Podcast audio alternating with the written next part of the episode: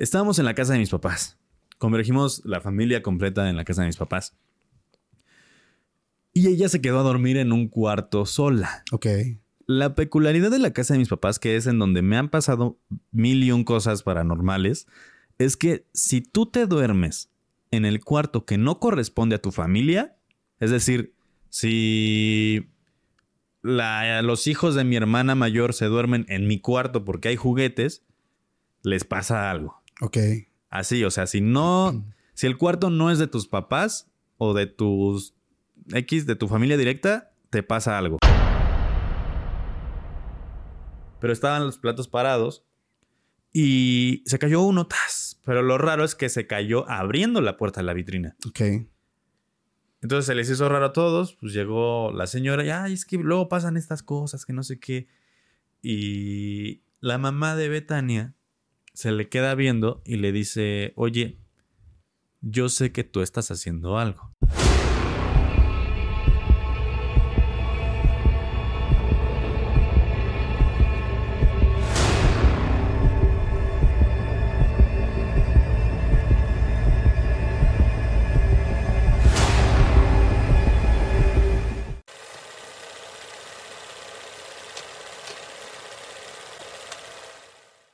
Hola, ¿qué tal amigos? Sean bienvenidos a un capítulo más de Podcast Extra Anormal.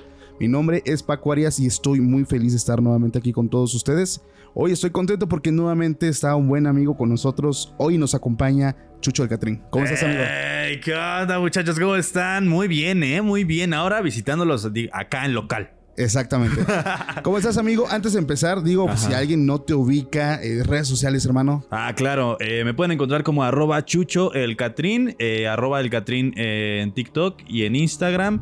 Y también en Facebook, porque alguien ya se había robado mi nombre, me puse el Catrín Chido. Así Oh, me pueden encontrar. Ahí estoy en, en Facebook, eh, TikTok y, e Instagram. Perfecto, hermano, te agradezco un buen. Familia, ya sabes que aproveches los primeros momentos para suscribirte si no estás suscrito, porque fíjate, Chucho, que digo, suele pasar, ¿no? La gente eh, le gusta mucho un canal, consume mucho los videos, Pero no se suscriben. pero no se suscriben. Hijos de su. No, entonces, ento- pues entonces aprovecha este momento, estos segunditos, estos momentos para ir al botón de suscripción, activar la campanita para que la misma plataforma te recuerde con las notificaciones. Y si nos escuchas por Spotify, ya sabes que allá nos calificas con 5 estrellas para que, bueno, pues que nos ayudas a traer más contenido para todos ustedes, traer invitados nuevos, estar pues co- constantemente trayendo más y más personas y más capítulos que a la gente les encanta. Les encanta. eh. Yo, yo, yo sí les recomiendo que lo hagan porque, a ver, manda, ustedes no saben, pero nosotros como creadores de contenido, ustedes dicen, ah, es un número más, no pasa nada. Pero a nosotros como creadores de contenido nos ayuda no solo en la plataforma, sino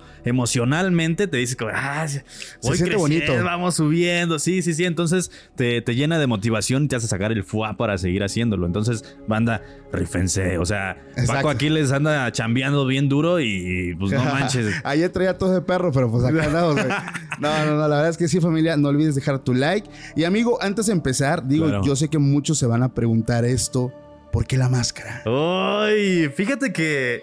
Ay, es una cuestión acá muy. Muy personal, porque eh, básicamente yo cuando creé al personaje del Catrín, que fue ya hace como cinco años. Wow, eh, cinco años. Sí, lo creé para hacer stand-up. Entonces, eh, mi idea era hacer co- contenido y aparte hacer también stand-up Sí. con, la- con el personaje del Catrín. Poco a poco di- disminuyendo ese, fue- se fue como... eh, Se fue transparentando con mi personalidad, la neta, del Catrín. O sea que dejó de ser básicamente el, el personaje y se volvió tu esencia pura. Se volvió mi esencia pura porque descubrí que el Catrín no era un personaje, sino era yo siendo la forma más pura de ser yo mismo. Ok, sin, ¿Sabes? Sí, sí, sí, sin, Sin filtros. sin filtros. Exacto. Entonces, si, sin ponerme la máscara, vaya, qué contradictorio, ¿no? Me Claro. pongo la máscara y me quito la mía. Exacto. Pero básicamente lo, lo que hice fue tratar de demostrarle a la gente que es- está chido ser mexicano y que es un orgullo ser mexicano. Claro. Y me he encontrado varias veces como que en la banda dice, güey, ¿por qué te pones la máscara? ¿Ya vas a echar desmadres en un tema serio? A ver, no, no, no, no, no. No es nada de eso. Para mí, una forma de representar a México bien durísima es justamente el Día de Muertos Claro. y la lucha libre. No, pues definitivamente. Entonces, ¿qué es México? Y a mí me pregunta si es eso. Entonces, ¿por qué me pongo la máscara? Porque estoy representando mi cultura. Ok, Y estoy tratando de sacar a flote lo que yo creo que es más representante de México. Y yo entiendo que mucha banda de otros países lo ve y dice, este güey va a ser un escorpión dorado. o sea, va a ponerse a insultar banda y... No, es que luego son algunos, ojo, no todos, pues sí son medios intensos luego. Sí, sí, sí. Y yo entiendo porque como que ya se, ya se le puso esa cruz a, esa, a las máscaras, ¿no? De, Sí, sí, de sí. portar una máscara y hacer contenidos que vas a hacer desmadre. Pero, Sí. o sea, sí lo hago, pero no en ese nivel. Soy un poquito más fino. ok, ok. Gracias, amigo. Te agradezco No, bastante ti, este, Paco. pues ese contexto. Y vamos a empezar con este capítulo que yo estoy seguro que va a estar buenísimo.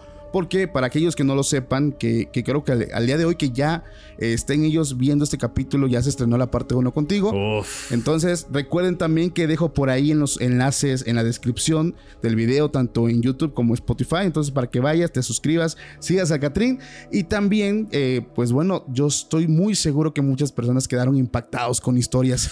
Esto Ojalá se lo digo mucho a, a mis invitados que también son creadores. A mí me sucede mucho que me mandan varios correos con, con historias. Personas que te dan la confianza, que se toman el tiempo de agarrar el teléfono, sentarse en el computador, redactar un correo y enviártelo. De verdad, yo estoy muy agradecido con todas las personas que lo hacen. Eh, tenemos ya más de 3.000 mensajes pendientes. Uy, no manches. Seguimos leyendo, seguimos ahí y este, ahora sí que tratando de, de abarcar lo más que podemos, pero pues es, es un poco también complicado. Sí, Entonces, sí. un poquito de paciencia. Pero a lo que voy, estoy seguro que también a ti te han llegado relatos. Bastantes. Ah, Entre esos, entre esos que ya te han llegado y que ya leíste, amigo, ¿ha habido alguno que te ha impactado muchísimo? Eh, hubo dos específicamente. Uno de ellos de una chica que nos pedía ayuda para saber si tenía que ir a buscar un exorcista. Ok. Eh, básicamente lo que pasaba es que su hija estaba empezando a ver cosas extrañas y cada vez que la niña lo veía, no, no era que sucedieran cosas extrañas, sino que era preámbulo de que algo iba a pasar en la familia. Entonces, esta señora nos escribió porque debes de saber primero, te doy el contexto de que tenemos un contenido que se llama Contacto Paranormal, Sí. en donde hay un babalao y hay un eh, director de investigadores de exorcistas Ok, ok. de exorcismos. Entonces, entre los tres hacemos equipo para poder encontrar y ta- tal vez canalizar a la gente con quien deba ir Claro. eh, dentro de nuestra poca conocimiento al respecto. Entonces esta señora llegó y me dijo, yo no quiero marcar. Incluso eh, le tuve que pedir permiso para contar la historia aquí, Sí. porque me dijo, yo no quiero que mi historia se sepa porque es muy probable que cuando la digas, la gente sepa quién es. Ok, ok. Eh, entonces eh, me empezó a platicar esta señora que todo empezó a raíz de que la niña un día se despertó como suelen hacer los niños. Claro. Se despertó, se sentó en su cama y volteó a ver a su mamá y le dijo, oye, eh, vino mi abuela. Claramente la abuela ya, está, ya había fallecido. Ok, ok. Vino mi abuela y dijo que tengo, tengas cuidado. ¿Con qué? No sé. Y se durmió la niña. Fue todo lo que dijo. Ok. Después de esto, esta niña estaba levantándose constantemente en las noches a pararse enfrente de un espejo. Oh, ya. Y era constante, constante, constante, hasta que lo más raro sucedió una noche que su mamá la encuentra hablando en otro idioma. Ok. Entonces la niña eh, me decía a la señora que ella hablaba en un idioma con muchas Jotas y muchas Ks. Como... Así, ¿sabes? Ok, ok. Eso. Y decía que de pronto ella solo hacía como muecas, movía la cabeza, la agitaba, se quedaba quieta y seguía hablando. A la vida. En ese momento fue cuando empezó a tener como más... "Ah, algo no está bien, o sea, esto ya no es normal de un Claro. niño. Sí. Eh, la señora deja pasar eso. Lo único que hizo fue rezar esa noche. Es una señora muy católica, Sí. pero descubrió que no, no, les, no le sirvió de nada rezar porque pasaban constantemente. Ok, ok. Hasta que un día se quedó sola con la niña, su esposo se había ido a trabajar y toma una foto de lo que estaban haciendo, que era estar viendo una película. Sí. La niña le comentaba que había alguien ahí, que alguien estaba ahí con ellas, que la esta- los est- las estaba viendo, que todo esto estaba pasando. Y cuando la señora toma la foto para enseñarle al esposo que estaban en casa, bien, viendo una película, se ve una sombra al fondo asomándose. Oh, manches, ¿tienes evidencia de eso? Tengo esa foto, te la voy a pasar. Eh, hay una, literalmente es en la puerta, en la orilla de la puerta, se ve una sombra como difusa Sí. moviéndose. Ok, ok. Entonces fue ahí cuando ella me- ya empezó a tener como más miedo. Claro. Y cada vez que la niña veía algo, pasaba algo en su familia. Ok, ok. Eh, se accidentó el esposo de la señora. Uno de sus primos se cayó y se rompió las cervicales. ok. Eh, creo que también empezaron a pasar cosas como del tipo de que tuvieron mala economía, todo esto. O sea, Sí, símbolos de una brujería normal, claro. normal entre comillas. Hasta que la niña ya no solo hablaba en otro idioma, ya también predecía cosas. Entonces ya en este punto fue cuando decidió buscarnos y nos dijo, oigan, este creo que necesito ayuda. Claro. Y decidió buscarnos porque al ser una persona muy católica, Sí. ella se acercó primero a su iglesia y le dijeron, No podemos ayudarte. eso no es cierto, Sí. tu hija está loca. No manches, Catrín. Entonces ella tocó puertas de eh, iglesias cristianas, Sí. Este, cosas por el estilo. Nadie la quiso ayudar y cuando escuchó que eh, Mao tiene contacto con diferentes eh, demonólogos y diferentes exorcistas, pues decidió escribirnos y pues ya.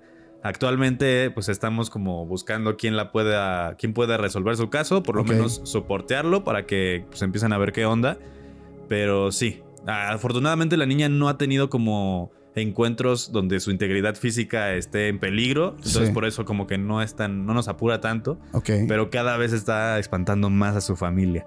Esa es una de las historias que me ha mandado a la comunidad que dije, hijo de su madre, Fuertísimo. ¿en qué estoy metido? Sí, No, sí, y, sí, es- sí. y es que concuerdo contigo. Cuando nosotros nos topamos, y hablo por mí, con ese tipo de experiencias, y, y recuerdo mucho la llamada que recibí en el primer en vivo, este, con la mamá y su hijo poseído. Si hay momentos donde dices, cacan, hijo, ¿en qué chingados me estoy metiendo? Sí. Este, qué tan bueno puede ser, qué tanto te puede afectar. Y es que dentro de lo que tú nos cuentas, dos cosas me llaman la atención. Uno, un demonio cuando te posee, no solamente te hace actua- actuar de forma agresiva, te revela misterios, Exacto, te da conocimiento exacto. de lenguas, te da conocimientos, te, te da dones, te da pues algo que te hace diferente. En este caso, no solamente habla en otra lengua, sino también podía predecir Cosas que iban a pasar. cosas que iban a pasar. Y, y algo, un punto muy importante adicional es que es increíble cómo algunas entidades, no, es que no me gusta encapsularlos en demonios, porque Sí, no, si no, no. digo demonios, la gente va a decir, ok, estás hablando desde la creencia judio-cristiana. Claro, no, no, no, Llámenle como ustedes quieran, demonios, entidades, bajo astral, como, como mejor se sientan ustedes llamándole, se hacen pasar por familiares. Entonces, esto ha pasado muchas veces de cómo eh, las personas dicen, ok, habló con su abuelito. No, no es el abuelito, no es la tía, no es la mamá. La mamá ya está en otro lugar. Son entidades, son seres de baja vibración que, que buscan acercarse primero a niños porque les llama la atención. Y porque fácilmente un niño si le dice a sus papás, oye, yo veo esto, es, no les va a creer. cabrón. Claro. Entonces son seres muy vulnerables. Los niños es por eso que por ahí se viene acercando pues ese tipo de manifestación. Y aparte recordemos algo súper importante que es de qué se alimentan estas entidades negativas. Exacto. De vida. ¿Y qué más vida que un niño, sabes? Exacto. O sea, ¿quién tiene más energía eh, burbujeante que un? Acumulada, hermano, Exacto, sí. exacto. De- tenemos las teorías de los poltergeist. Exacto. En donde básicamente lo único que es- explica es que son energía psíquica acumulada de niños. Exacto. Entonces, ay, esto que dijiste me, me- Te voy a contar algo que me pasó Dale, dale, recientemente, el domingo, güey. O sea, O sea, hace unos días atrás. hace unos días, hace unos días. Esto es... eh, tengo un familiar que, bueno, una familiar eh, muy cercana a mí, Ok. que convivimos mucho tiempo y generalmente nos entendemos muy bien, ¿sabes? O sea, es, eh, no voy a decir que es una sobrina, pero sí. ok, ok, ok. es, es, es- es esta, chi- esta niña, nos entendemos muy bien porque ella yo reconozco luego, luego que tiene esa pizca, ¿sabes? Que sabes, tú sabes muy bien que en este mundo cuando alguien ve, cuando alguien tiene capacidades... Es alguien especial. Es, es alguien especial y te da ese clic, te da, porque te das cuenta de que algo estás percibiendo y esa persona también como que se queda viendo y chocan miradas de... Ajá, Tú sabes cosas. Tú sabes cosas que yo sé. sí. exactamente. Entonces, aquí vamos. Esta niña, eh, me acuerdo porque sí me dio miedo. O sea, son de las pocas cosas que me dan miedo. Estábamos en la casa de mis papás. Convergimos la familia completa en la casa de mis papás. Y ella se quedó a dormir en un cuarto sola. Ok. La peculiaridad de la casa de mis papás, que es en donde me han pasado mil y un cosas paranormales, es que si tú te duermes en el cuarto que no corresponde a tu familia, es decir, si los hijos de mi hermana mayor se duermen en mi cuarto porque hay juguetes, les pasa algo. Ok. Así, o sea, si no, si el cuarto no es de tus papás o de tus X, de tu familia directa, te pasa algo. Ok. Me pasaba a mí cuando estaba pequeño, si yo me dormía en un lugar que no fuera mi cuarto, siempre me pasaba algo. Entonces, esta niña, eh, por practicidad, nosotros decidimos dormirla en un cuarto del que, del que no era su familia. Hay seis cuartos en el cuarto de en la casa de mis papás. Entonces, fue por practicidad y porque nos quedaban corto y porque estábamos en el desmadre. Ok, ok. Entonces, esta chica, bueno, esta niña, estábamos haciendo otras cosas y a las 12 exactamente escuchamos cómo se levanta. Pero se levanta en un 12 de la noche. A las 12 de la noche en punto. Ok. Moviéndose rápido. Y se escuchaba porque la cama suena. Ok. El rechinar de la cama sonó instantáneamente. Y pues ya dije, a ver, déjenme ir a ver qué es. Eh, me subí. Ella jamás en la vida dice esta palabra. Cuanto me escucha, en cuanto me escucha llegar, me dice, mami. Y yo así de... Tú nunca dices mami. O sea, tú yo he estado bastante tiempo contigo para saber que nunca dices mami. Ok. Dices papá y mamá, o sea, no dices mami nunca. Desde ahí se me, se me prendieron los focos porque dije algo, algo está mal. Sí. La niña estaba hincada en la, en, la cama, pegada a la pared con muchísimo miedo, en shock. Y ya agarré, la, la abracé y le dije, ¿qué tienes? ¿Qué pasó? ¿Cómo estás? Que no sé qué. Primero no quería hablar, cuando se empezó a tranquilizar, este, primero lo, primero que hicimos fue intentar dormirla de nuevo. Ok. Pero se acostaba y tenía los ojos abiertos, o sea, no, no cerraba los ojos. No conciliaba el sueño. Exacto, y estaba volteando hacia todos lados. Y ya fue cuando dije, a ver, creo que algo pasó. Sí. La senté y le dije, cuéntame qué pasó. Y lo primero que me dijo fue, es que cuando ustedes no estaban, entró el sol y yo le dije, ¿cómo se veía ese sol? ¿Qué era lo que veías?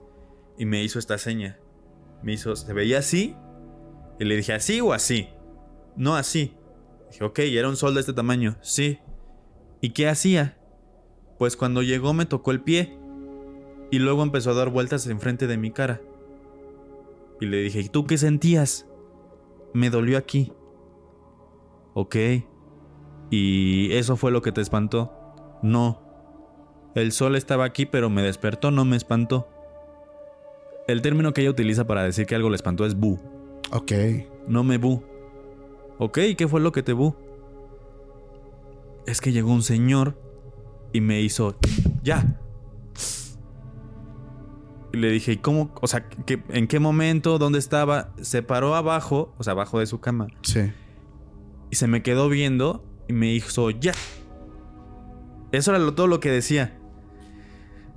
Eh, yo en ese momento sentí un miedo profundo porque dije, tienes miedo. O sea, empecé a como comunicar. Ella me empezó a comunicar su miedo y yo sentí un miedo súper profundo y dije, dude, esta cosa no es la primera vez que pasa en mi casa y ya me había pasado a mí. No me había parecido un sol. Ok. Empecé a entender qué era porque mi mamá llegó y prendió un cirio exorcizado que tenemos que le regaló uno de sus amigos sacerdotes. Lo puso y la niña se empezó a tranquilizar, pero veía fijamente la llama. Y yo le dije, ¿qué pasa? Y me dice, es que el sol era como eso. El sol que vino a despertarte. Sí, se parecía a ese. Como una O sea, flama. Era una bola de fuego. Ok. O sea, era una, Una bruja. una bruja. Probablemente era una bruja. Eh, yo, en este momento, pues, eso fue lo primero que pensé. De una Sí. bruja se la quería llevar. Wow. Y ya más o menos eh, tranquila la niña, eh, le pregunté que cómo se veía el señor. Me empezó a describir a uno de mis tíos que tiene menos de dos meses que falleció. Y lo primero que hizo al terminar de describírmelo fue voltear a la pared y en la pared tenemos una foto de las caritas de niños, ¿sabes? Sí. Pero con todos los hermanos de mi papá. Ok, ok. Y me dice, era él. Y a mí me sorprendió mucho porque dije, ese tío está bebé en esa foto. Sí, sí, sí. Pero dice que era él, Pero de adulto. pero de adulto. Ajá. Y le pregunté cómo era y me dio las descripciones específicas de mi tío, justamente. Sí. Pero me dijo algo muy chistoso porque me dice, es que tenía algo aquí, Algo en su boca. en- algo en su boca. Y le dije, ¿y qué tenía? Me decía, algo que lo agarraba de aquí a aquí. Y dije, como un tapabocas. Ajá, un tapabocas azul. Ok. Y en ese momento como que ya no supe qué hacer y fue de, vamos a tranquilizarlos, mañana me platicas más. Sí. Y sí, ok. Eh, me acosté un ratito con ella para que se tranquilizara. Estábamos acostados y de repente la niña se levanta, se sienta, se reincorpora, voltea y algo bien extraño. Empieza a gatear hacia atrás así No manches. y se queda parada así en la orilla de la, de la cama. Y le digo, ¿qué pasó? Y me dice, ¿no va a volver el sol? Y le dije, pues sí, pero mañana en la mañana. Ahorita ya se fue, no va a salir el sol hasta mañana en la mañana. Ah, bueno. Y agarra, se acomoda otra vez, se tapa y se queda dormida. En ese momento, Paco, te juro que pasaban por mi mente mil cosas. Sí, sí, sí, me Y imagino. lo único que hice fue decirle a su mamá, ¿qué onda? Oye, ¿está bautizada? Sí, sí, sí. Y su mamá, No. y yo dije, ok, ok, Sí, sí, sí. ya vamos entendiendo más o menos qué está pasando. Eh, lo que la- ahorita me, me podrás decir tu conclusión o lo que podrías, tu teoría de lo que pasó. Lo que yo creo era básicamente que sí era una bruja, Ok, sí. que estaba rodeándola una bruja y que de alguna forma, ¿recuerdas que en el episodio pasado te había contado que de alguna forma toda mi familia tenemos dones? Sí, sí, sí. Bueno, cuando mi papá se entera de lo de que pasó esto, porque ellos ya estaban dormidos, los que estábamos echando desmadre eran todos los jóvenes, ¿no? Sí. Los chavorrucos. Los chavos rucos, exacto. Estábamos abajo en la, en la sala. Se entera de esto mi papá y mi papá dice, es que todos en la familia, todos nosotros, específicamente desde tu tío y todos tus primos, tienen algo, incluyéndote. Ok. Y yo dije, ok, esto nunca me lo habías contado, jefe. Sí, sí. Y me dice, no, sí, tus primos ven, tus primos de acá ven, tus primos de allá sienten, tus primos de allá pueden hacer esto. Y tu tío, el que falleció, tenía la capacidad de hacer esta, esta y esta y esta cosa. Y a todos nos decía que cuando sentían algo maligno en su casa, pensáramos en él para que se fuera contra él. Ok, como que el tío fue un tipo de manifestación buena. Exacto. Entonces, lo que yo creo es que le espantó el hecho de que hiciera esto y que Sí. dijera ya. Pero básicamente lo que pasó es que en verdad ese tío fue a sacar lo que había en ese exacto, cuarto. exacto, exacto. Fue como a salvarla. Exactamente. Y es que mi conclusión, digo, eh, me, me pongo a pensar y como tú lo dices, el clásico de- de- del tema de las brujas que, que persiguen y, y chupan niños, Exacto. porque eso es, eh, eh, se centra mucho también dentro de, de las creencias judio-cristianas, ¿no? Que, que- que se acercan más o tienen un mayor, una mayor probabilidad de acercarse a un niño que no está bautizado. que no está bautizado. Entonces, bautizan al niño mágicamente. Esta, pues digamos, este ser, porque me recuerdo mucho la, la palabra que, que mencionaba Antonio Zamudio. Esta criatura, es una criatura, la criatura de la noche. Se aleja, se va. Entonces, lo que viene sucediendo después es que el niño ya está tranquilo. Hay muchas historias, fíjate, Catrín, que me han llegado. eh, y recuerdo una que se hizo viral, súper viral, hermano. eh, en TikTok fácil alcanzó más de 30 millones de, de views. es el caso de una familia que visita Chalma. Y es que no sé si tú habías escuchado que en Chalma hay brujas. Sí, sí, sí. Sí, pues por algo se dice vamos a bailar a Chalma, ¿no? Exactamente. Entonces, eh, también hablando con, con Antonio, me decía es que realmente suena extraño. Es poco creíble, pero sí pasa. Y es más impresionante cuando este cabrón te saca un pinche expediente, hermano. No solamente de este año, de este año y de los próximos 20 años atrás, con registros, con testimoniales de personas que decían que escuchaban que su hijo lloraba. Son casas muy humildes donde no hay puertas. Son cortinas. Cortinas, exactamente. Entonces las personas llegaban donde estaba el niño acostado. La luz de la noche, de la, de la luna, hace el reflejo a través de la cortina y ven una entidad, una masa en forma de persona arriba de la cama del bebé. Entraban y esta cosa salía por la ventana y el bebé estaba totalmente pálido. Pero desgraciadamente, en sus últimos momentos de vida. Claro. Ya no alcanzaban a llegar a los centros de salud que hay dentro de esas comunidades. Incluso los niños, instantes después, perdían la vida. Y de ahí el hecho del te chupó la bruja. Te chupó la bruja. Porque literalmente es, o, sea, ustedes los ven con lo, la referencia más absurda que voy a decir en los dementores de Harry Potter. Sí. Eso que pasaba de literalmente se parecía que se les estaba yendo la vida. Exacto. Esos niños eran encontrados de esa forma, o sea, literalmente como si les hubieran succionado y, es que ahí, va, yo tengo una duda y, y, trato todavía, ojo, yo no soy experto, me gusta eh, difundir todo ese tipo de material, de información, de relatos. Pero hay personas que dicen que chupan sangre, se alimentan de la sangre. Y hay otras personas que dicen que no, no te chupan la sangre, te chupan el alma. Sí. Y cuando te chupan, te chupan, te agarran la nariz y la boca. O sea, no te agarran, así te agarran esto como si fuera una mascarilla y te empieza a succionar. ¿Por qué quedan pálidos? No tengo idea. Pero es un fenómeno que es real. Incluso, y esto lo hablábamos en otros capítulos, creo que fue como mal, que hay regiones eh, eh, en lugares ya muy retiradas de la civilización, ya muy rurales, cerca ya de eh, pues pueblos, ¿no? Ya entre montañas, donde esto es una realidad, es un canon, o sea, no es de que no, pues... Por zonas. No, no, no, no. Ahí es cuidado con las brujas, porque llegan, así que si tu mujer, tu hija está embarazada, aguas, atentos, porque no solamente va a llegar la bruja a visitar, porque ¿sabes también lo que hacen? Le echan el sueño a las mujeres, hermano. Claro. Y le extraen el bebé. O sea, ni siquiera se esperan a que el bebé nazca. Lo extraen. Lo sacan. Lo sacan. Es algo fuertísimo que yo sé que mucha gente no lo va a creer, pero de verdad, si en algún momento visitan zonas por ejemplo, ya bastante retiradas de Oaxaca, de Guerrero, se van a dar cuenta que es una realidad que viven estas, estos pueblos indígenas.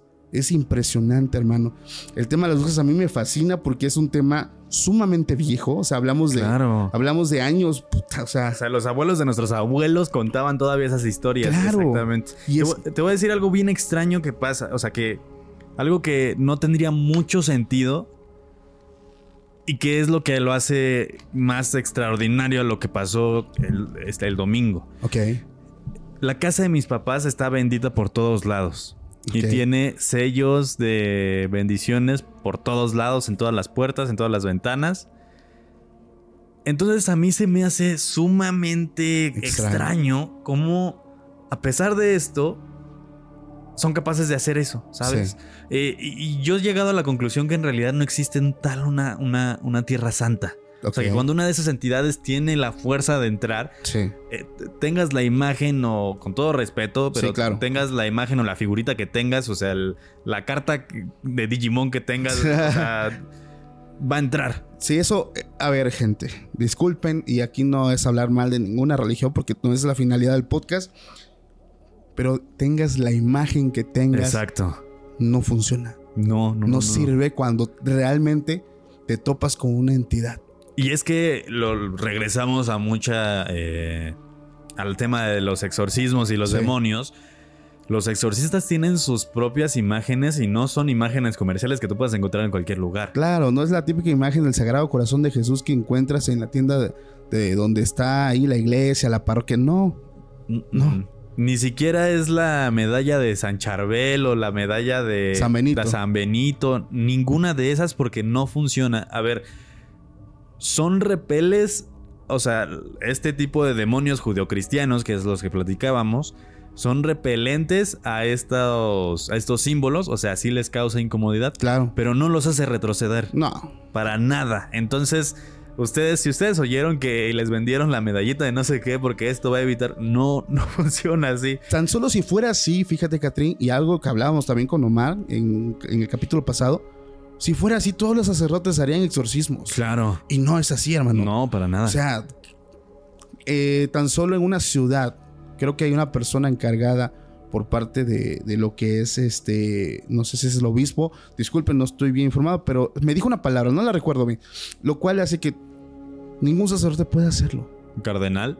No lo pueden hacer, tiene Ajá. que ser una persona puesta por la iglesia. Claro. Dentro de, ay, es que hay una palabra que, que, que se me está yendo. El arzobispado. Ajá, o sea, viene por parte de ellos si fuera como las personas piensan de que agarras la cruz, agarras la medalla de San Benito, la pones en la frente de la persona y te pones a, a, a, a rezar el Salmo 91, todos lo harían, hermano. Claro. Todos claro. lo harían. Entonces, ¿por qué no todos lo hacen entonces? O sea, no, no es sencillo. Realmente, algo que hablábamos también como Mar es el hecho de que tienes que tener una preparación. También tu personalidad influye mucho. Una fuerza espiritual una increíble. Una fuerza espiritual, un carácter fuerte. ¿Por qué no te vas a enfrentar a un niño? No te vas a enfrentar a, a, los perritos de Satanás. Te vas a enfrentar a un demonio. Una entidad que lleva miles de años existiendo antes que tú, que sabe más que tú, que es más fuerte que tú. Que aparte tiene más habilidades que, que tiene, tú. Tiene más habilidades que, o sea, no es que te vas a enfrentar al perrito de Satanás, ay, al chamuquillo, al chocarrero. No, no, no, no. Te vas a enfrentar a una entidad antigua que tiene fuerza, que tiene, eh, eventualmente también tiene, pues más habilidad que tú. Puede Claro. hacerte caer, puede matarte en ese momento. Sí, si quisiera, te hace trizas. Te hace sea, trizas. Y es, es- es- es- es increíble porque hay mucha gente todavía que cree que, que los exorcistas trabajan con laicos que los acompañen, pero no. Ajá, De hecho, está prohibidísimo que un laico acompañe a un exorcista sí. porque no tienen la misma capacidad espiritual y no hay no es el hecho de que exista gente que ayude al exorcista, es el hecho de que ex- existe gente que ora por el exorcista. Exacto. Hay, personas, por ejemplo, y eso aquí va a, diferir mucho de. va a cambiar mucho el ambiente o el ámbito de la religión. Pero, por ejemplo, dentro del catolicismo, pues son el, el sacerdote exorcista quien auspicia este, eh, pues este exorcismo, ¿no? En la religión cristiana. eh, Y algo que también lo hablábamos con Mar es que ahí. O sea, viene toda la iglesia, cabrón. O sea, es el pastor con todos los hermanos, todos haciendo Claro. cadena de oración, reprendiendo liberación, clamando liberación, sangre de Cristo para liberar a la persona. Quien oran por la persona y oran también por la persona que está haciendo Haciendo esto, porque también él puede recibir un daño. Y, y justamente es, es eso, o sea, ese tipo de oraciones son oraciones de liberación, no son exorcismos. No ¿verdad? son exorcismos, exactamente. Eh, Es, es interesante, digo, el tema de exorcismos me ha gustado bastante. Te- Tengo una historia que, que tiene algo que ver por Dale. ahí. Este, esta historia me la contó Betania en uno de los episodios. Digo, la voy a contar porque es de mis favoritas, la neta. Tú dale, tú dale. Eh, esta, esta chica tenía. Su mamá era muy allegada a la iglesia. Y esto venía de su linaje anterior porque eran personas muy consagradas en la iglesia. En la iglesia católica específicamente. Esta señora era parte de un grupo que oraba justamente por los exorcistas al momento en el que el exorcista estuviera haciendo su trabajo. sí. Betania cuenta que ella estaba muy pequeña y para ella era muy común ver este tipo de cosas, o sea, era muy común ver personas que repelían cosas, personas que hablaban diferente, eh, manifestaciones, eh, todo eso. La señora siempre educó a, a- a esta chica y a su hermano en decirles, no pasa nada, lo que ustedes vean no les va a hacer nada. No pasa nada, no le tengan miedo. Entonces así creció ella. Creció sin miedo, creció diciendo, ah, que si vi que pasó no sé quién, está bien. Entonces un día nos cuenta que estaban en sus rutinas de la iglesia, ¿no? Con, sus, compañeros, orando, no sé qué. Llega una señora y esta señora se veía particularmente muy desesperada. Eh, su mamá se dio cuenta. Entonces al final, cuando todo termina, se acerca a esta señora y le pregunta, ¿todo bien? No, sí, sí, todo bien. Este, pues es que tengo unos problemas en mi casa, pero mira, no, no pasa nada. Pues yo vine aquí a acercarme a la iglesia para estar acá a gusto, ¿no? Ok. Tres días después, eh, después digo, perdón, a lo largo de tres días, esta señora seguía yendo y tenía esa seña particular de muy, de desesperación, de angustia, de, de tener Sí. algo, algún problema. Entonces su mamá intenta acercarse más personalmente a ella y la señora terminaron siendo muy buenas amigas. La señora un día eh, decide invitarla a comer a su casa. La señora eh, prepara todo, hizo de comer, tenía tres niños pequeños y vivía como madre soltera Sí. en un departamento. En cuanto la mamá de Betania entra a este departamento, ella dice que lo primero que hizo fue agarrar a Betania y hacerla atrás. Y le dice, lo que veas, sin miedo. Ok. Mientras estaban platicando en este rollo, estaban chichichi, jajaja, no sé qué. De pronto, en cuanto la señora se levanta y le dice a la mamá de Betania, ¿quieres postre? Sí. Cuando se gira para la, la cocina, se cae un, se cae un plato. ¡Paz! Tenía una vitrina con los platos, ya sabes, acomodados, Sí. eh, parados. eh, que no sé por qué hacen eso, porque pues, se caen bien fácil. Pero estaban los platos parados. Y se cayó uno, ¡tas! Pero lo raro es que se cayó abriendo la puerta de la vitrina. Ok. Entonces se les hizo raro a todos. Pues llegó la señora y, ay, es que luego pasan estas cosas, que no sé qué. Y la mamá de Betania se le queda viendo y le dice, oye, yo sé que tú estás haciendo algo. Ok. ¿Qué estás haciendo? La señora nerviosa le, le dice, no, no, no, no, no, ¿cómo crees? No, este, pues yo fui porque pues me dejó mi esposo y nos dejó solos y estoy muy preocupada y tengo muchos problemas y debo mucho dinero y no sé qué. Ok, está bien. Se va la señora y en cuanto entra al, a la cocina, otro plato, pero esta vez no se cayó, esta vez salió volando. ¡Tas! Ok, ok. Y en ese momento Betania se da cuenta de que los niños estaban completamente azorrillados en una esquina del departamento. Ellos estaban muertos de miedo. Y Betania se le hizo muy raro porque dice, bueno, pues solo, solo fueron dos platos, o sea, Claro. estos niños saben algo. Sí. La señora, la mamá de Betania, se levanta, va con la otra señora y dice que cuando se fueron para allá, ella empezó a ver como si se empezara a nublar el vidrio de la vitrina. Ok. Y dentro del, del- del vidrio de la vitrina empezaron a aparecer caras. Se dibujaban Se rostros. dibujaban rostros dentro de la vitrina. Y mientras eso pasaba, era un movedero de cosas. Empujaban las sillas, se caían más platos. Sucedían muchas, muchas, muchas cosas. La mamá de Betania lo único que hizo fue decirle: agarra a los niños y cuídalos. Ella se fue con los niños y empezaron a orar. Empezaron a orar la mamá con, con las dos mamás, vaya. Y empezaron a platicar y empezaron a orar y empezaron a pedir y no sé qué. Las cosas se calmaron. Cuando al final la mamá de Betania le dice, ahora sí me vas a decir qué estás haciendo. Y le contó una historia que básicamente, perdón, básicamente va así. La mamá al perder al esposo entra en un shock emocional inmenso en donde no sabía ya qué hacer y se le ocurre hacer un conjuro Ok. en donde le pide al demonio ayuda. ¿Qué iba a dar a cambio? Su cuerpo. Entonces esta señora le platica a la mamá que en esa casa, como figura paternal, existe un demonio que cada cierto tiempo los visita. Tiene relaciones sexuales con la señora y en el proceso se alimenta de vete tú a saber qué. Entonces esa casa y esa familia ya estaban enfermas. ¿De qué? De esa energía. Ok. Entonces ya convivían con esas seres de bajo astral o esas entidades demoníacas Sí. que ya vivían en su casa. Ok. Entonces en ese momento te das cuenta de qué tan fácil puede llegar a tener, a- llega- puedes llegar a tener un problema de este, de este tipo. Sí, es muy, es muy sencillo. Es fácil. Ah, y, y- y también te das cuenta de, de lo. de la clave de esto, que es no hagas chingaderas, güey. O sea, no Sí. invites a nada, porque ellos solo llegan a través de invitación. O sea, no te pueden poseer de una forma aleatoria. Tienen prohibidísimo eso. No se puede. No se puede. Alguien te tiene que poner o tú, Tú- te tienes que poner. Tú les, tú les das autorización. Exactamente. Fíjate que ah, eso que tú dices, yo me sorprendí mucho de cómo puede influenciar las redes sociales para propiciar este tipo de situaciones.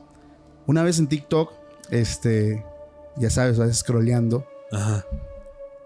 Fíjate, fíjate la tontería.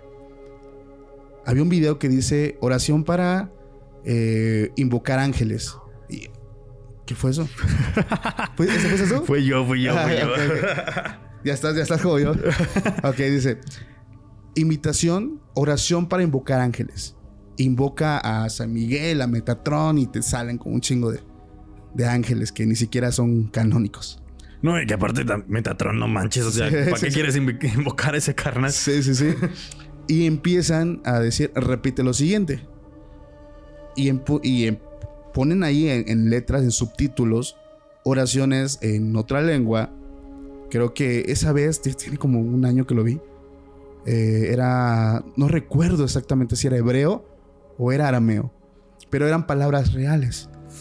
Entonces ponían y, y no manches, hermano, yo me, me, me salió el video porque tenía más de 300 mil este, corazones de, de personas No, que le dejaron la reacción, güey.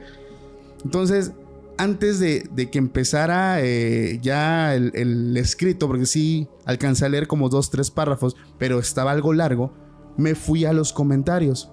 Y en los comentarios mucha gente estaba enojada y ya sabes que en TikTok ponen el perdóname por leerte y verte sin tu permiso y chingo de Claro. chingada. Sí, sí, sí. Ok, pero dije, ¿por qué? Le adelanto el video, hermano.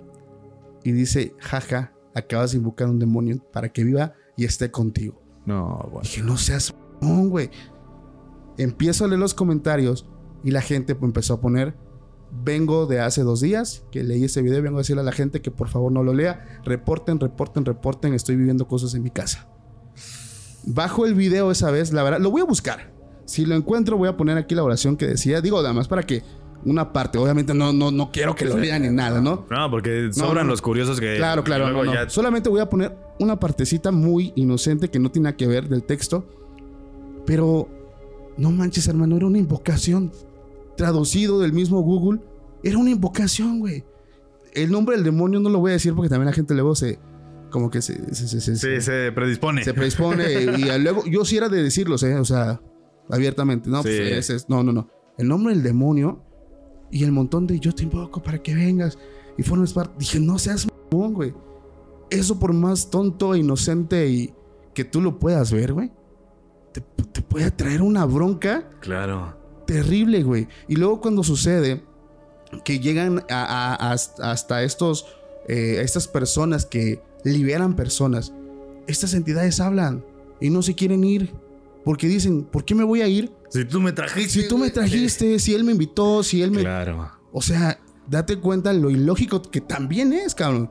Entonces, sí, la, la mayoría de los exor- exorcismos son sumamente injustos para esas Sí, entidades. exacto. Porque justamente es como de, güey, tú me invitaste. O sea, tú tú, jugaste Ouija, güey. tú me trajiste aquí. Sí, sí, sí, O sí. sea, yo no vine por mí mismo. O sea, tú me invitaste a estar aquí. Exacto. Entonces, ¿cómo me vas a pedir de que me vaya? Es como si te vaya, te invitan a una fiesta y cuando llegas te dicen, no, sácate. Sácate, sí, No, pues, ¿qué pedo? O sea, Sí. no. Y, y sí es bien extraño y justamente por eso eh, es tan difícil hacer exorcismos porque es como, no, carnal, este, Es que se este hace mucho. banquete es mío. Se hace mucho esta lucha de no me voy porque tú no me invitaste. Yo estoy dentro de ella porque ella me trajo. Claro. ¿Tú quién eres para sacarme? Y es donde entra esta, esta bronca de, órale, te reprendo y fuera. Y no me voy, y no me voy. Y, y si se va, luego lastima a la persona. De hecho, uno de los casos que, que, que me impresiona mucho es el caso de Annalise Mitchell, la persona en quien se inspiran para eh, el exorcismo de Emily Rose. Claro. Que es una de las, de, de las personas y, y de los casos más fuertes donde realmente el cuerpo sufre muchísimo daño, hermano. La mujer se rompía las rodillas azotándose, se tomaba su propia orina, ¿no? Una cosa asquerosa. Pues y terminan en cosas como justamente el caso español en el cual se inspira Tres Exorcismos, que es una película que... mm, Pero el caso real, el sacerdote la estaba obligando a mantenerse en cama y cuando parece ser que ya está liberada, lo único que resulta es que la chica se desvive por sí misma. Sí. Entonces, eh, es un proceso bien Bien extraño. bien extraño en donde suele quemar muchas neuronas de la gente porque sí, o sea, eh, el demonio en por sí mismo quiere evitar a toda costa que, que, que sigas ahí con él, Que sigas molestándolo, ¿no? Pero justamente nos platicaban unos, unos exorcistas, una de las formas más fáciles de darte cuenta que es un que necesita un exorcismo, que es una persona posesa, Sí. es el pulso. Le pones un medidor de pulso a una persona que está haciendo ese esfuerzo en donde hay ocho personas agarrándole. Y tiene mucha fuerza. Tiene muchísima fuerza y su pulso está pip, pip. Su corazón está sumamente tranquilo cuando se supone que por ese esfuerzo debería estar agitadísimo y cualquier persona normal estaría a punto Sí. de estallarle el corazón. Claro. Eso no lo había, eso no lo había escuchado, ¿eh? Sí, sí, sí, eso es una de las formas como más, eh, eh, digamos que más certeras de saber que es una posesión. Ok. Porque de dónde sacan esa fuerza, ¿sabes? O sea, Claro. ya es, es ahí ya cuando dices, esto ya no es algo psicológico o médico, porque esta persona sigue teniendo el pulso normal. Exacto. Y es que tengo entendido que también a raíz de, de- del caso de Annalise Mitchell, que es de los casos que más marcó en toda la historia por el hecho de que fue, fue tomado como una negligencia también, porque se le empezaron a detectar muchas enfermedades a esta joven, eh, es que también la iglesia ya para llevar a cabo pues esta ceremonia, pues eh, es, es tener a una persona experta en el área de la salud quien va a estar presente en todo esto, cuidando que, que los signos vitales, que esto y el otro, que no, que, no, que no vuelva a suceder que una persona pueda perder la vida dentro de una sesión de, de exorcismo, ¿no? Exactamente, y creo que es legal el hecho de que tantas, digo, ya aparecí sin la máscara, ¿eh? Soy yo, sigo siendo yo. Eh, el hecho de que gracias a estas cosas, es que tiene mucho sentido el hecho de que haya sucedido este caso en específico Sí. para que empezara a abrir las puertas hacia otros lados y, y darle la importancia que tiene el tema. Porque, digo, a pesar de que la iglesia católica en este momento eh, tenga tantos protocolos para, para generar un ex- exorcismo, sí. tiene mucho sentido, pero a la vez también es una traba porque en cuanto hay muchos exorcistas que lo primero que te dicen es, tráeme una foto. No te creo, tráeme una foto. Y de aquí a que sacas la foto, pues ya No, estás todo invadido. O sea, No, no, no, hay, hay una cosa que sí, y eso lo hemos mencionado anteriormente, y siempre lo digo, no es con el afán de tirarle a ninguna religión. no, no, no. Acá no. nosotros no, la- no hablamos mal de ni de religiones ni de políticas. A veces sí tocamos ciertos puntos cuando es necesario.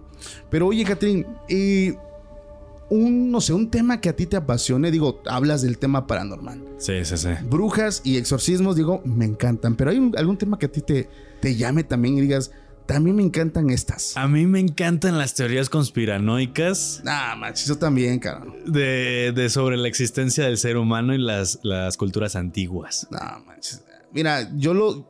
Me encantaba hablar de eso, güey.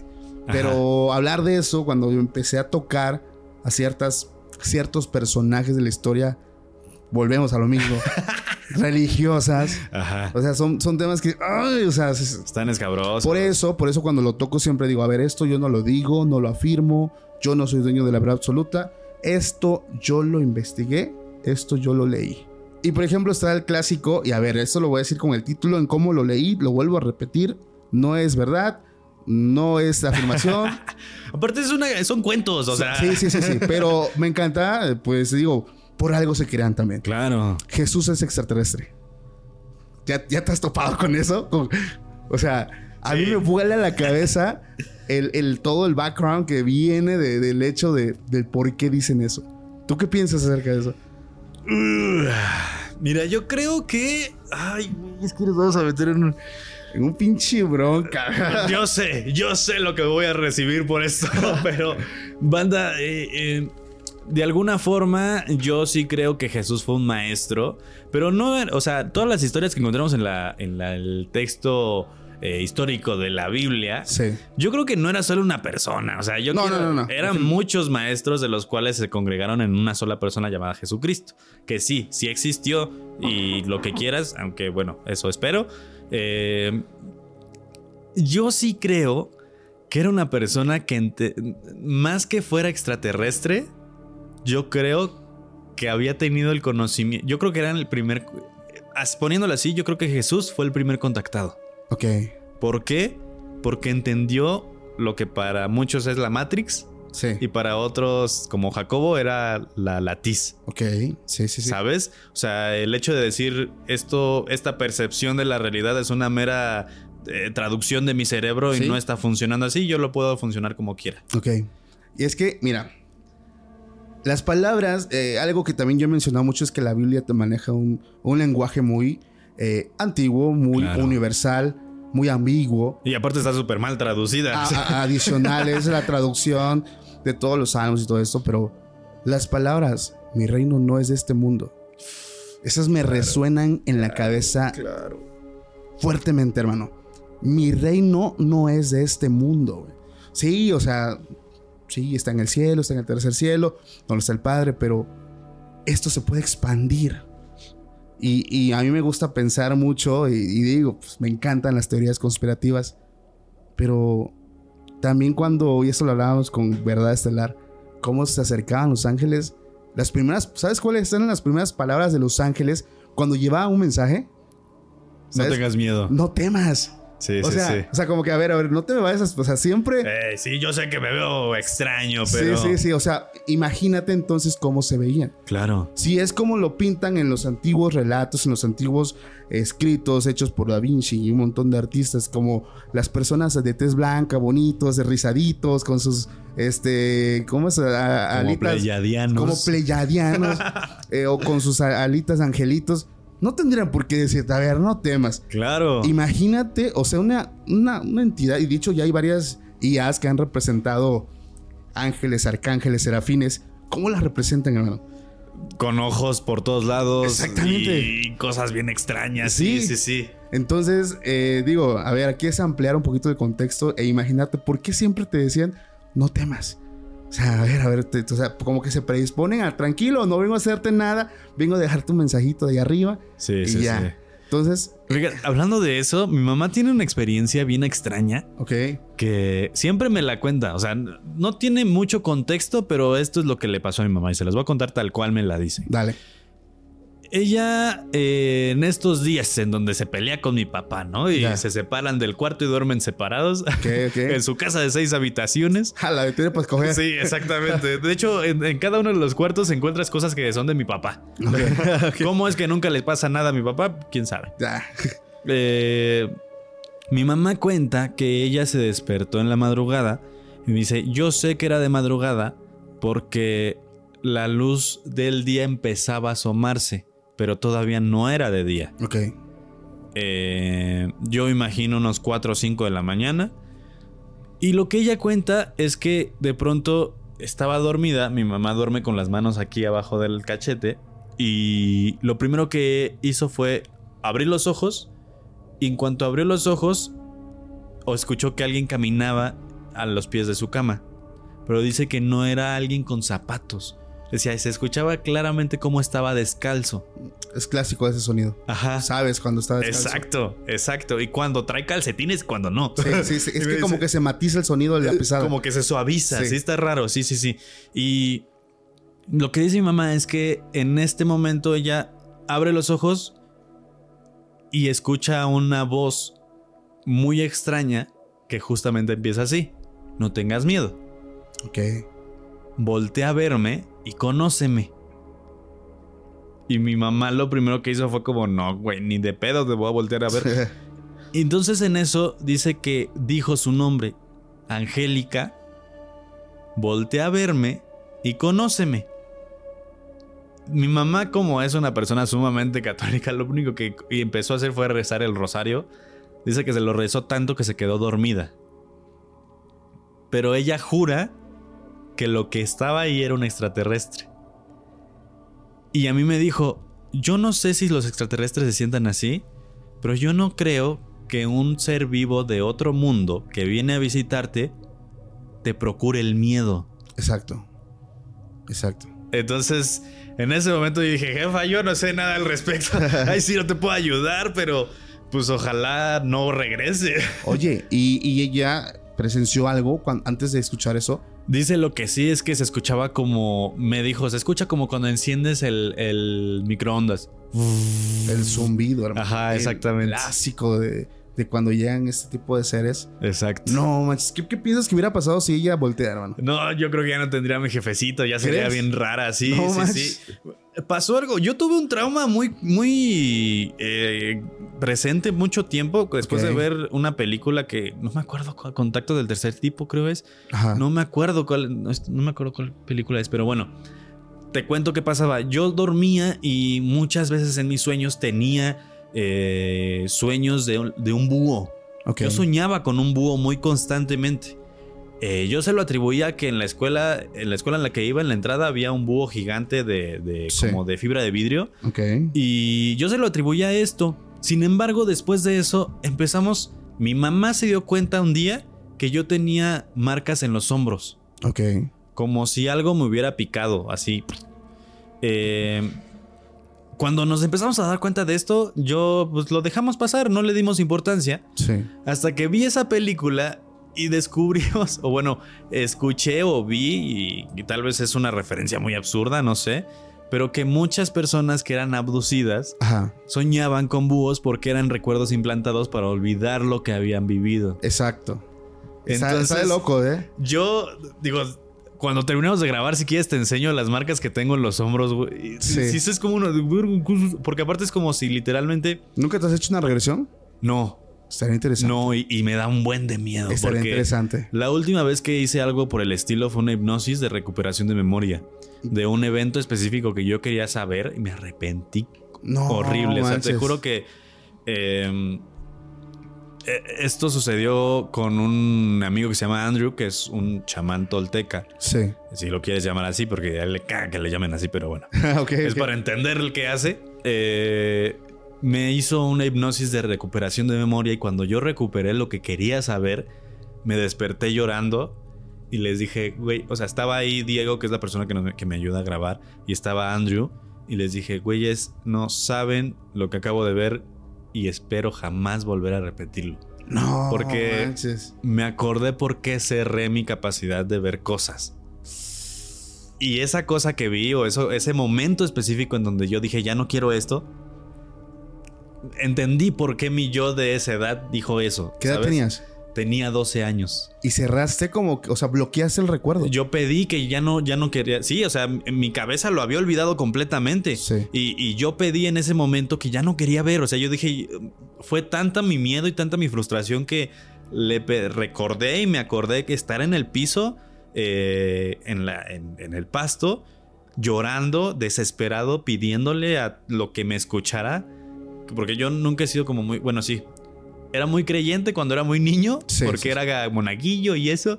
pero después ya no. Entonces yo dije, si alguien me escucha, por favor, quíteme esto. Ya no quiero ver, ya no quiero saber de esto, porque lo que vi en ese momento fue muy choqueante para mí. Y cuando lo recuperé, sí fue como de.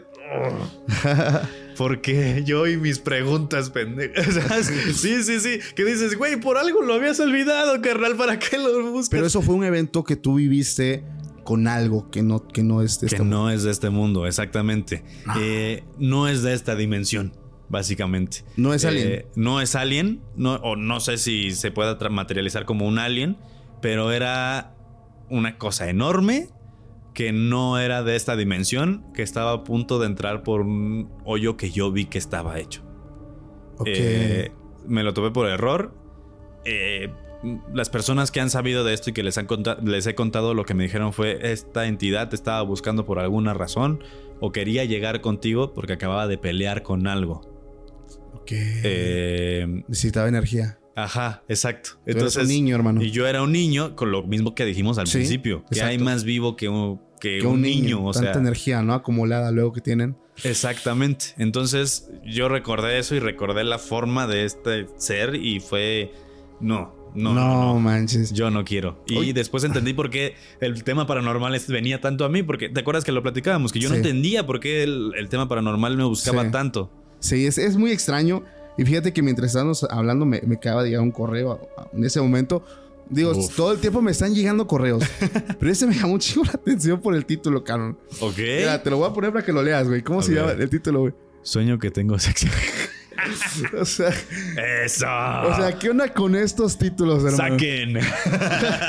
A ver, lo voy a leer. Digo, pues si me llegó, vamos sí, a leerlo. vamos a leerlo. O sea, por algo te llegó la notificación. Está raro, cabrón. Está raro porque me empezó Pasa, a vibrar. ¿no? O sea, está raro porque no sé si tú a ti te pase, pero tienes bloqueadas las notificaciones Sí. de lo que sabes que está chingue chingue cada sí, rato. Sí, exacto. Gmail está bloqueado, digo, me, me llegan varios correos.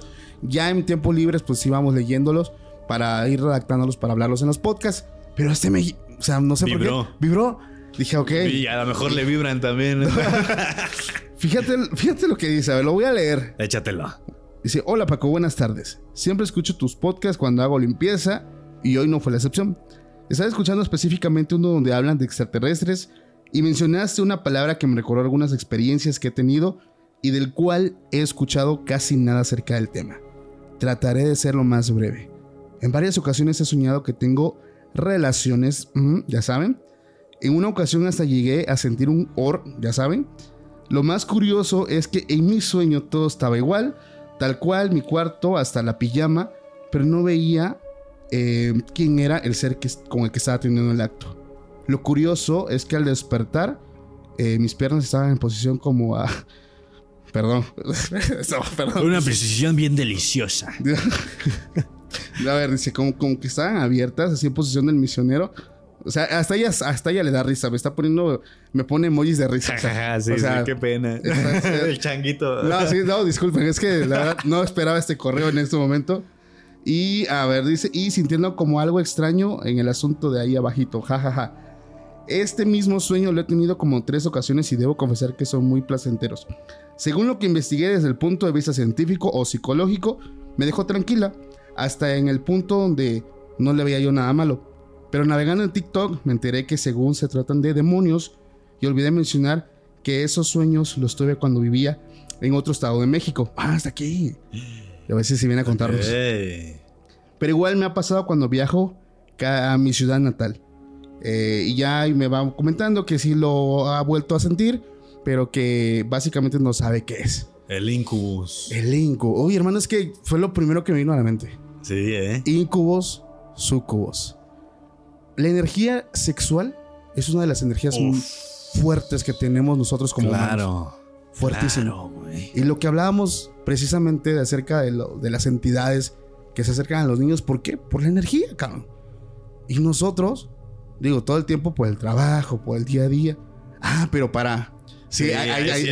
Focus. Exact- exactamente. Entonces, date cuenta. Tres esas- minutotes bien hechos. Entonces, date cuenta cómo esas entidades son tan recurrentes Claro. en personas adultas. ¿Por qué? Pues básicamente porque la energía sexual es sumamente fuerte. A ver, ya lo dijo Calle 13, todo el mundo se mueve por eso. ¿Sabes? Exactamente. O sea, en la edad adulta, en los mundos adultos, las Sí. cosas tienen ese fin. Exacto. En su mayoría, no voy a decir que todas, pero en su mayoría tienen ese fin. Y va a haber quien diga, no, al chile yo no, a mí no, yo no busco eso. Pero ¿qué crees, carnal? Hay alguien que sí lo busca contigo. Exacto. No, y es que, a ver, a- a- quiero mencionar algo. Y, y, a ver, yo no soy ni, ni profesional en temas sexuales ni nada. Todo lo que yo aquí plasmo es la recopilación de información que yo voy recabando. Sabemos cosas, escuchamos cosas. Exactamente. No te acuestes con cualquier, con cualquier persona. No lo hagas, de verdad no lo hagas. Exacto. El hacer, es, el tener esta comunión con alguien que no es tu pareja, te puede traer muchas cosas, hermano. La misma palabra lo dice, ¿no? Dos son uno, se vuelven uno y se comparten cosas. ¿En qué sentido? Si esta persona tiene algo en su vida, trabajo de brujería, tiene algo, y se comparten en, en es- en esta comunión, ¿Qué crees, carnal? Creas un vínculo. Creas un vínculo. Te Exacto. conectas. Te conectas. ¿Y qué crees que va a pasar?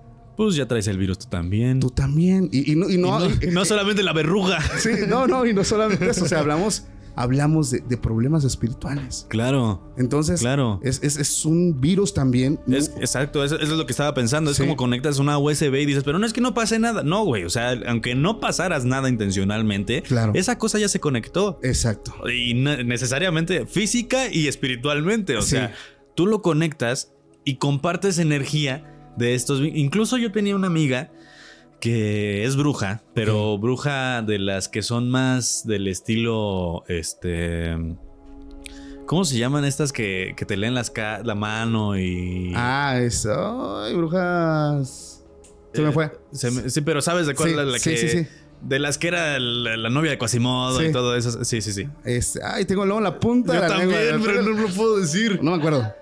¿Cómo? Gitana. Gitana, sí. Bruja, brujería más del estilo gitano, ¿no? Ok. Es una persona, mira, preciosísima, preciosísima. Le mando un saludo porque tú sabes quién es.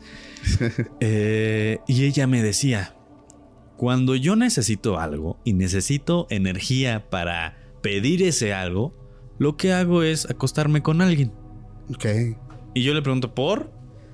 Porque de esa forma esa persona no sabe que yo le estoy chupando la energía. Sí, sí, sí, Y efectivamente. yo me quedé así como de, no inventes, güey. O sea, ¿cuántas veces tú estás dejando ir algo que no deberías dejar ir a costa de un sentimiento bien banal? Exacto. ¿Sabes? De tu forma más primitiva, que es decir, "Ah, tengo ganas de... Sí, Sí, o sea, Sí, sí, y es que precisamente justo, pues lo que hablábamos, perdón, justo lo que hablábamos, la energía sexual, hermano, es muy fuerte.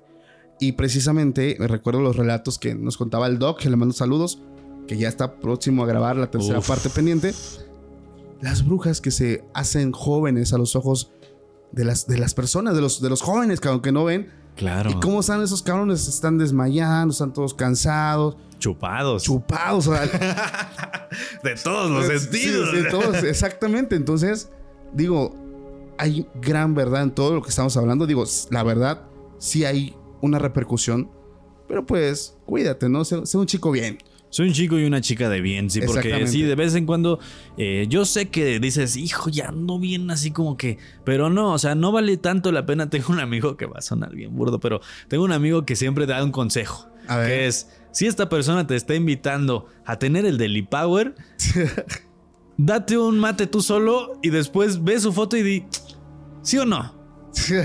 Las mejores decisiones las tomas en ese momento, porque en ese momento ya no tienes necesidades carnales. ya no estás pensando con. Ya no estás pensando con esa otra cabeza. Exacto. Entonces ya tomas decisiones más conscientes. ¿Y por qué lo decimos? Porque el intercambio espiritual y el intercambio de energía es bien denso. Cabroncísimo. Tú te llevas cosas que ni siquiera tienes idea que la otra persona estaba manifestando, incluyendo depresión, incluyendo preocupación, incluso Problemas puedes- económicos, hermano. Eso está horrible, Porque, güey. porque es que todo eso se comparte. Hace tiempo, también cuando iniciábamos el podcast, una persona que es este, un amigo mío eh, me contó algo y, a- y ahorita justo, digo, en su momento pues no tenía la información que hoy tengo, pero ahorita me recordó ¡pras! la cabeza.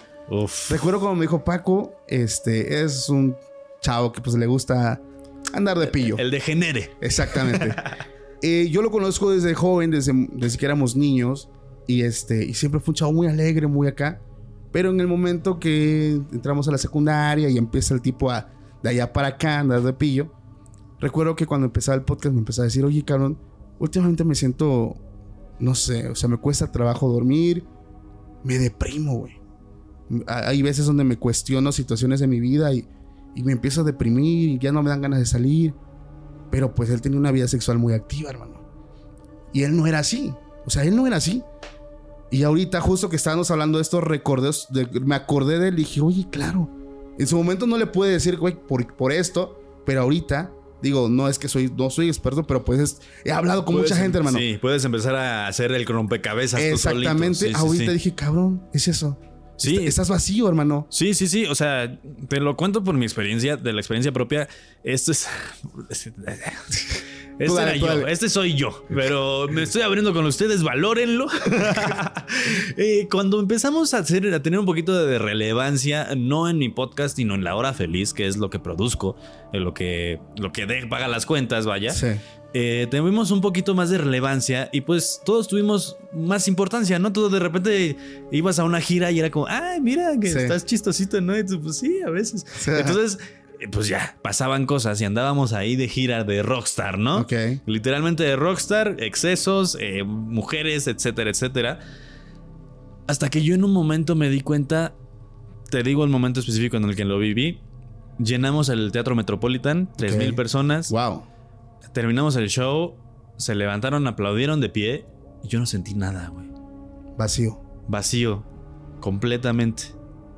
Y en ese momento dije, ¿qué chingados estoy haciendo? O sea, ¿qué estoy haciendo mal? Sí. ¿Por qué no lo puedo disfrutar? Caí, eh, decidí ir a empezar a ir a terapia, que actualmente sigo yendo a terapia, pero en terapia psicológica me di cuenta que justamente era eso, güey. Y ya después, con amigos ya de, de la índole espiritual, me dije, uno, uno muy específico llegó y me dijo, güey, ya deja de estar de cabrón. Ya deja de andar de Ajá, canijo. de canijo. Porque por eso estás así. No manches. Y entonces yo lo entendí, empecé a disminuir, lo bajé lo más que pude. eh, y sí, Notaste la diferencia. noté la diferencia porque aparte ya era una sensación. O sea, quieras o no, te lo voy a poner así. Con una sola gota de esa desflemada que te echaste, puedes poblar una ciudad entera, güey. Sí, Entonces imagínate cuánta energía estás gastando en tu cuerpo. exacto. Y, y ya en ese cuando yo entendí eso dije, no mames, no, ¿qué estamos haciendo? O sea, Exacto. dejémonos de hacer esto a nosotros mismos, pero ¿por qué estamos hablando de sexualidad? No sé, no, no. No sé, o sea, en qué momento pasamos a hablar de lo paranormal. Así él ven a abrazarme. dale. Sí, sí va, sí va. Ahorita hablamos tú y yo. Eh, no, pero es que vamos a regresar a lo que estábamos antes de esto. Ok, hablando de brujas. mm. Hablando de brujas, te voy a presentar.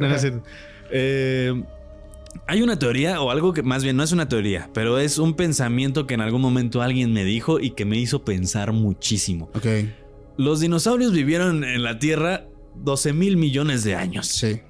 Los humanos llevamos 6 mil millones de años. ¿Qué te hace creer que no evolucionaron? Muy buena. Eh, Claro. Te, te rompe, o sea, tal vez es un eufemismo, tal vez es como eh, transgiversar la realidad, Sí. pero, pero, güey, sí. Sí, o sea, sí, tiene lógica. ¿por qué lógica. nosotros evolucionamos tan rápido? O sea, puede ser que, a ver, tal vez ellos sí evolucionaron, o tal vez intervinió alguien. O sea, si Alguien. no evolucionaron, alguien intervino en la proceso de evolución de nosotros porque ay. no somos una casualidad así. Pues es que ahí es donde entra el tema de los Anunnakis, hermano. Exacto, los Que- los Anunnaki. Sí, cuando ellos vienen e intentan hacer este cruce de razas buscando eh, pues también la salvación porque la historia o lo que se cuenta acerca de ellos que, que no es nada canónico pues es simplemente que su planeta está al borde de la destrucción. Van buscando planetas donde hay vida no inteligente, no se encuentran siendo primates, hacen análisis, estudios y se dan cuenta que su ADN eh, encaja muy bien con nosotros y se empiezan a hacer las primeras inseminaciones artificiales donde el humano ya nace como humano, Exacto, como raza. como raza, como un híbrido. Y de aquí vienen un buen más de teorías de por qué el humano pareciera que no es de acá, por qué se enferma rápido, por qué agarra bacterias, los animales no se vacunan y nosotros, eh, o sea, vienen un buen de cosas que Sí, suena sí, loco, sí, pero, pero, pero es la verdad, güey. Somos el único animal que no está hecho para estar bajo el sol, güey. ¿Cómo, Ni- ¿cómo explicas? Ni bajo el sol, ni bajo el agua, ni, o sea, Ni en el árbol, somos, en ningún lado. o sea, yo siempre lo he dicho, cabrón, somos el- la, pues, la raza más inteligente, güey.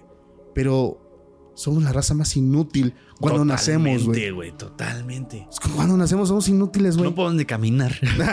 o sea, Todas las especies nacen caminando. sí, cabrón. O si no caminan ahí, caminan a la semana, pero sobreviven, güey. Un bebé, o sea, somos la raza más inútil cuando estamos empezando. Sí, y sí, eso, sí. Y, y eso yo también lo he, muchas veces lo he cuestionado, cabrón. Pues ahí tienes también, regresando a lo de que, que Jesús tal vez era extraterrestre. Sí, eh, tienes las historias de los Nefilim, sí, sí, sí. que son las razas híbridas de los Ángel- gigantes. los gigantes, eh, ¿no? Que son el resultado de cuando los ángeles bajaron. Exacto. Y empezaron a, a tener... Este eh, cruce con las hijas de. Exactamente. Entonces, ¿qué nació ahí? Un montón de gigantes que tal vez no eran gigantes, pero que sí tenían poderes sobrehumanos, como fuerza extendida, inteligencia sobreextendida, eh, velocidad, etcétera, etcétera. Que lo que para nosotros son superhéroes en ese momento eran gigantes. Claro, tenían esas. Eran.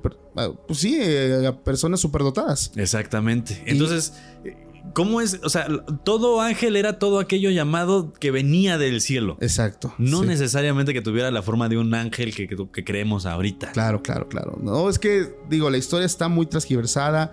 La historia está. No sé, hermano. Yo le pienso mucho cuando hablo de este tema porque es un tema muy sensible.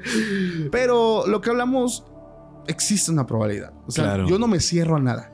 La neta, yo no me cierro No, a nada. no. Y, y ojalá, y digo, para quienes escuchen esto, amplíen un poquito el contexto, la, la mente, porque si nos cerramos en las cosas así como nos las enseñan, pues nunca, nunca vamos a conocer nada. No, y tal vez ustedes tienen otra teoría que estaría chido que la dejaran en los comentarios y que pues así ya hacemos como la plática más grande. Exacto. Pero sí, o sea, yo siempre he creído que al igual con la música, no- tú no puedes decir tal música es ah, tal música ah, porque es cultura. Al, al final de cuentas vives en este contexto cultural y es lo mismo exactamente con estos temas. Exacto. Es este contexto cultural que te da la oportunidad de entender el pensamiento de otras personas y poder ampliar el tuyo, poder ampliar tu visión del mundo, Exacto. de tu cosmovisión. Exacto. Justamente. Tremendo, hermano. La verdad es que no cuando nos- se nota que nos gustan las teorías conspirativas, porque la verdad es que es donde más le metemos. Hermano, recuérdanos tus redes sociales, por favor. Claro que sí. Me pueden encontrar como arroba chucho el Catrín con K, eh, sin A. K-T-R-I-N, así me pueden encontrar tanto en TikTok como en Instagram y en Facebook estoy como el Catrín Chido y también ahí en el canal de YouTube pueden encontrar como el Catrín. Ahí. De hecho, se lo recomiendo mucho. Él también menciona mucho el tema paranormal. Recomendado su podcast. Ya saben, siempre en la descripción dejo enlaces. Y familia, gracias a todos los que llegaron hasta el final. Ya saben que me caen y los quiero mucho más a ustedes que lleguen hasta la parte final del video. Uf, son los mejores. Son los mejores. O sea, son, son aquellos que dicen, yo apoyo a Paco y estoy en su proyecto y me chuto todo. Y, y la Me neta... quedo hasta que tope. Exactamente, hasta que termina el último comercial de YouTube. Es que sí, banda. No, de verdad, familia, gracias de corazón porque por ustedes el proyecto está donde está y va a estar donde va a estar. Saludos y bendiciones para todos. Catrín, muchas gracias por No, la vuelta. muchas gracias a ti, Paco. Gracias a toda la banda que son dos carnales que vinieron aquí a, a la producción. Oye, eh, no quiero irme sin, sin antes agradecerte porque, güey, creo que me he estado dando cuenta de la cantidad de cariño que te tiene la gente. O sea, yo era consciente de- del, del tamaño de tu proyecto, del tamaño de, de la familia extra normal. Pero no me había dado cuenta de lo hermoso que es la comunidad Es chula, hermano. que es una cosa maravillosa. O sea, incluso yo siempre he tratado como de, de abrazar a mi comunidad diciéndole, ok, somos los raros y a nosotros nada nos cree, pues creémonos entre nosotros, no hay pedo. Exacto. O sea, pero el tamaño de- de- del amor que, que has creado en tu comunidad. Oye, eso es de admirarse grandísimo porque no solo te quieren dentro de tu comunidad, también de fuera. Exacto. O sea, los demás creadores hablan maravillas de ti y yo No, estoy hermano. encantado de eso porque hay unos, hay unos. Gracias, familia. Gracias a los que llegan. Gracias, Catrín. La verdad es que estoy bien contento. Eh, yo siempre lo he dicho, esto se trata de compartir. El sol sale para todos. Sí, Entonces, sí, sí. nos vemos a la próxima, familia. Bye. Cuídense mucho y recuerden que ser raro es chido.